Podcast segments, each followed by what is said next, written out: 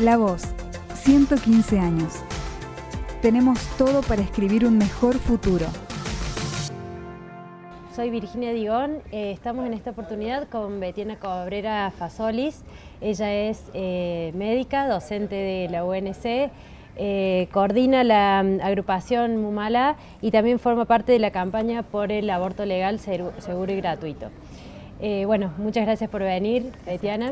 la idea es plantearte un desafío eh, ¿Cómo imaginás de acá a 10 años eh, los temas que hoy se están discutiendo en la agenda de género? Bueno, eh, principalmente me lo imagino con muchísimas conquistas, inclusive algunas que hoy no son reclamos, algunas que hoy no nos estamos imaginando. digo, en algún momento el feminismo peleaba y exigía este, tener la misma cantidad de derechos que los varones, por ejemplo. Y lo cierto es que, bueno, en otros momentos después el feminismo exigió y peleó por un montón de cosas que hacían a la equidad de género, es decir, situaciones puntuales que nos afectaban. Yo creo que hoy estamos, este, nos estamos movilizando y estamos peleando y estamos visibilizando eh, por un nivel mucho mayor de, eh, de, libertades superiores, ¿no?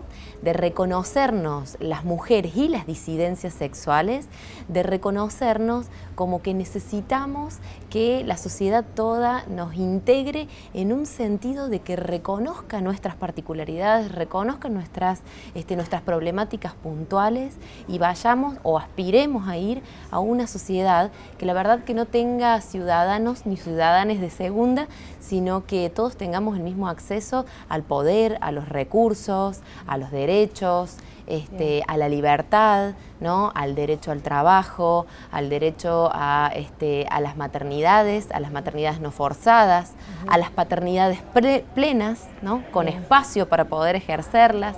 Entonces yo creo que de acá a 10 años me imagino como, como que este, como un feminismo muy amplio y muy diverso, incorporado en las estructuras, incorporado en los hogares, incorporado en las familias, pero sobre todo incorporado en las instituciones. ¿no? Esto de la perspectiva de género y la perspectiva de los derechos humanos, incorporado en las instituciones, instituciones como ser la justicia, como ser la salud, la educación, los gobiernos y también por supuesto las instituciones privadas. Bien. Eh, uno de los temas centrales de la agenda es la violencia de género. Eh, ¿Cómo imaginas, de acuerdo al, escenario que tenemos hoy, eh, donde estamos contando día a día número de femicidios, casos de violencia en general, cómo te imaginas que, que, podrá estar este tema a futuro? Así es, bueno, es un gran mérito del feminismo haber podido visibilizar este tipo de violencia que solamente nos afecta a nosotras, que es desigual pero lo cierto es que en algún momento vamos a tener que dar un salto cualitativo como sociedad eh, y justamente dejar de contar quiénes son las mujeres y las disidencias que hoy nos faltan por este motivo, para empezar a contar y empezar a registrar un cambio cultural que haga que esto ya sea materia del pasado, ¿no? Es decir, un cambio cultural que no haga que esta sociedad misma, esta sociedad que es eminentemente machista y patriarcal, genere varones violentos y que genere mujeres con algún grado de sumisión, mujeres este, que se ven totalmente vulneradas en su autoestima, en su independencia, en su autonomía, mujeres que tienen un menor acceso a los recursos educacionales, pero también laborales, que esto, por supuesto, nos da una independencia que tiene que ver con la independencia económica. este, y yo creo que el gran desafío justamente es lograr ese cambio cultural porque podemos seguir exigiendo un montón de cosas más en cuanto a la asistencia, ¿no?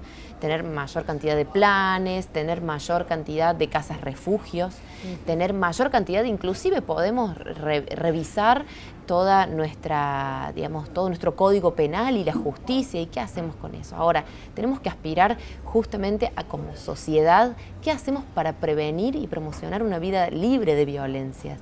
Y eso es importantísimo, pero tal vez es el desafío más grande y más difícil que aborden los gobiernos y los estados, ¿no? Porque necesita de muchísima voluntad política, porque para eso no necesitamos cortar ninguna cinta ni inaugurar absolutamente nada.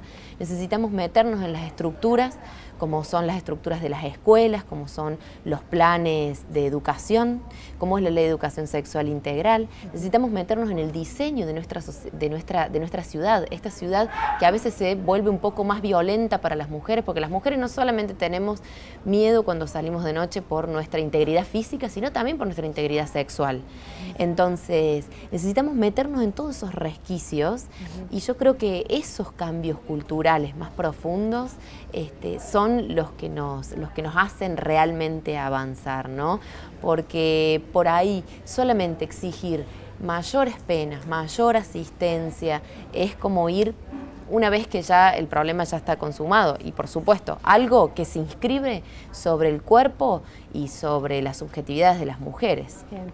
Eh, el, tema en general de la, agenda de género eh, se nota a nivel social que se ha instalado, a nivel público, se ha instalado en las organizaciones, en las empresas, en el Estado en general. Eh, pero también se nota que muchas veces surgen voces que quizás ponen en tela de juicio derechos ya conquistados o quizás se vuelven a discutir otras cosas que ya se entendían superadas. Por ejemplo, la ley de, educación sexual integral, eh, que ya estaba aprobada la ley, pero sin embargo hay grupos que la siguen cuestionando. ¿Cómo te imaginas ese avance que vos imaginas ese, eh, a futuro con muchos derechos conquistados? ¿Crees que pueda ser progresivo, que habrá avances y retrocesos en estas discusiones? Eh, yo, yo la verdad es que considero que a nuestros derechos conquistados los tenemos que cuidar y los tenemos que cuidar siempre. Que lamentablemente este, vamos a tener un montón de crisis económicas, de crisis políticas, de crisis sociales y todas esas crisis van a hacer, este, van a hacer que tiemblen estos derechos que son como más de vanguardia, ¿no? Eh, ¿Bastará una crisis para que se ponga en tela de juicio la ley de identidad de género, la ley de matrimonio igualitario? ¿no? O se empiecen a cuestionar porque hay un auge de los, este, de los sectores más conservadores, más conservadores y más reaccionarios de nuestra sociedad, que también tenemos que tener en cuenta que no es solamente un auge inscripto en Argentina o inscripto en Córdoba provincia, sino que es un auge regional. Digo, lo que pasó en Brasil con el presidente Bolsonaro, que abiertamente este, plantea posiciones misóginas, pero también homófobas y xenófobas, o lo que está pasando en Estados Unidos con Trump, o lo que pasa en Europa. Digo, esto da cuenta de que justamente estas crisis que, estamos, que tenemos las sociedades de por sí hacen que surjan y que cobren un poco más de iniciativa política los sectores más reaccionarios y conservadores. Lamentablemente el problema que tenemos ahora es que tienen representación política también, es decir, ocupan este, lugares en las legislaturas, ocupan lugares en los gobiernos, disputan ese, el poder real. Entonces, yo creo que siempre tenemos que ser guardianes de nuestros propios derechos, no tenemos que olvidarnos de lo que conquistamos, ¿no? Simón Rodríguez decía, este, el pájaro liberado ya no se acuerda más de la jaula. Bueno, nosotras sí tenemos que permanentemente acordarnos de eso porque nos puede significar un retroceso, ¿no? Y con, por ejemplo, con este caso en particular de la Ley de Educación Sexual Integral, hay que decir que justamente es eh, es lo más importante que nosotros tenemos y que tenemos que seguir avanzando en esa normativa, porque justamente tiende a que niños, niñas, adolescentes se planteen otras formas de ser posibles en este mundo, otras formas de ser posibles de ser varones y de ser mujeres, de plantear masculinidades que no son las masculinidades hegemónicas, que no son las masculinidades en donde eh, yo soy más varón, soy más macho, porque me la banco un poco más, porque soy más fuerte, porque no lloro, ¿no? porque me animo a pelear un poco más. Digo, todas estas cosas vinculadas tal vez a la violencia que, que también tenemos que tener en cuenta que le pasa una factura a los varones. ¿no? El machismo también repercute en la subjetividad de los varones. Si no, no tendríamos algunos índices muy terribles, como por ejemplo que la primera causa de muerte de nuestros varones jóvenes este, son los accidentes este, y también los hechos de violencia callejera y también los suicidios. Por último, eh, Betiana, te pregunto, eh, otro de los temas centrales de la agenda es eh, la legalización del aborto. ¿En qué estamos hoy en Córdoba y cómo te lo imaginas a futuro en un breve tiempo? Bueno, hoy en Córdoba estamos bastante algunos casilleros mucho más atrás con respecto a otras provincias. Aquí en Córdoba no se garantiza el aborto que ya es legal desde 1921, consignado este, en el Código Penal, que es el aborto por causales, ¿no? causal violación o causal salud. Y eso lamentablemente aquí en Córdoba no se está garantizando porque justamente sectores más reaccionarios y conservadores, como el portal de Belén, este, han tenido eco en la justicia desde hace más de siete años para obstaculizar estos, eh, estos derechos. Eh, lo cierto es que seguimos avanzando y las mujeres y los feminismos seguimos planteando también este, respuestas en el mientras, hasta que obtengamos el derecho al aborto legal voluntario es decir, que, no que yo no necesito esgrimir ninguna causa más que mi voluntad de querer interrumpir este embarazo. Hasta que tengamos eso, lo cierto es que eh, hemos construido redes, ¿no? una de ellas es la red de profesionales por el derecho a decidir, que de alguna u otra forma acompañen a las mujeres que deciden interrumpir sus embarazos. Y eso es importantísimo porque esto sin lugar a dudas ha hecho, esto acompañado con los avances científicos y con lo que tiene que ver este, con la medicación, ¿no? Entonces ya no tenemos que recurrir a abortos instrumentales, em, el misoprostol concretamente, eh, esto ha hecho también que las mujeres se empoderaran, entendieran que este derecho lo tienen, que este derecho lo tienen que reclamar un poco más y, yo creo que lo más maravilloso de todos, que ha, hecho también que descendiera la, mortalidad materna infantil, que una de sus principales causas justamente en nuestro país eran los abortos inseguros. Bien. Em, hemos tenido casos en Argentina que han tomado conocimiento público, como los casos de las niñas violadas en, Jujuy, en Tucumán. Em, sabemos que acá en Córdoba pasa, em, pero bueno, se, ha tratado de, resguardar la identidad de, esas niñas, eh, qué tratamiento se le da, si en los hospitales provinciales no pueden acceder a un aborto, eh, ¿cómo, ¿qué pasa con esas niñas, digamos, que han sido violadas y que tienen embarazo fruto de violación?